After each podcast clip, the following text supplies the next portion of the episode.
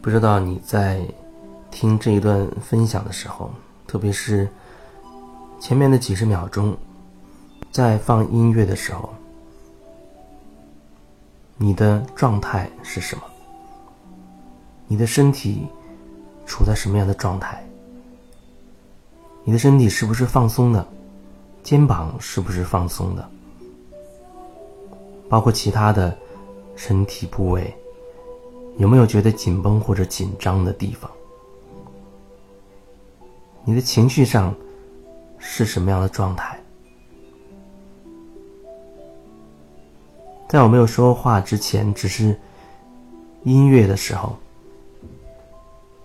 你是处在一个比较专注的状态，开始和自己的内在连接的状态吗？还是你依然思绪万千，有很多的念头飘来飘去。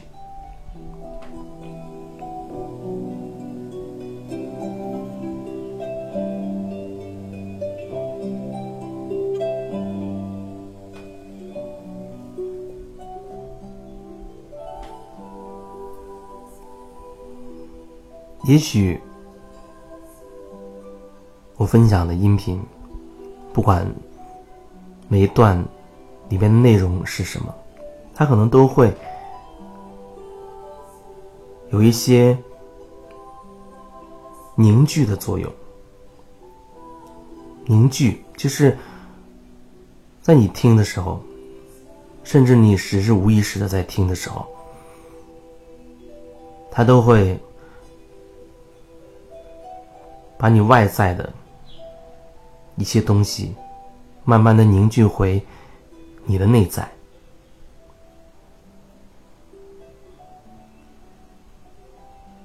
让你可以能够变得更加的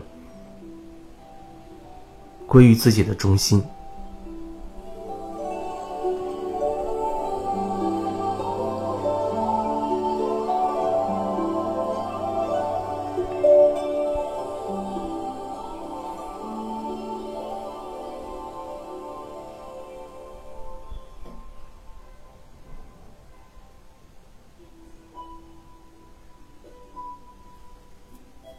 最近建的这个群，微信的群，疗愈空间，啊，有经常有很多朋友在里面会表达，然后呢，每个人点开这个群的时候，他一定会有自己的感觉。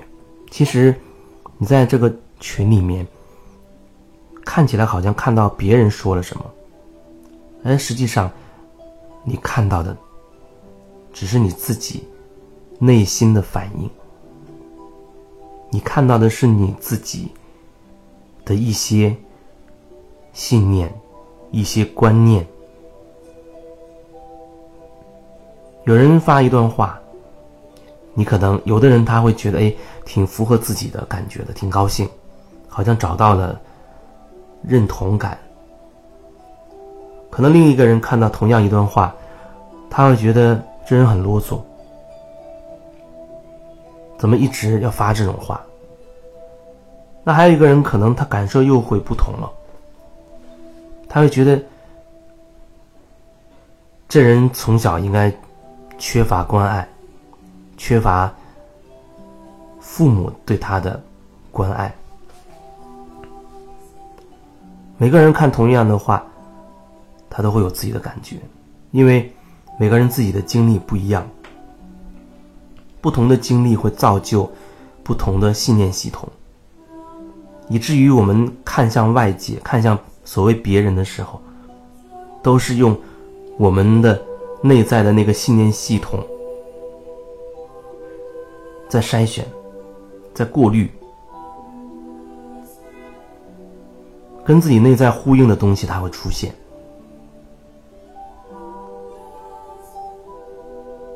即便是。那个群没有人说话，安静，也很干净，没有人用文字或语音说话。你点开来，不同的人他内心也会有不同的响应，会有不同的感受。你的感受属于你的，你的感受对你来说才是最重要的。这也是我一直所要想要表达的：创造这样一个疗愈的空间，创造一个这样多维度的一个空间。只是希望你想到或者点开、打开这个群，无论里面发生什么，或者所谓没发生什么，无论有没有人在说话或什么都没有，那一瞬间你最好都能够开始看自己，开始归于自己的中心，感受一下自己内在到底是什么感觉，这样不断的、不断的。提醒自己归于自己的中心，慢慢可能你会真的能感受到，到底什么是做回自己，什么是做回自己，看别人的，感受自己的。你觉得外面出现问题的时候，就是你要好好看自己里面的时候，你里面到底有什么问题，导致你你会觉得外面发生了问题，但如果你。很坚持，问题都是外面的，你很执着，认定问题都是外面的，那这问题没有办法转化，没有办法真的被解决。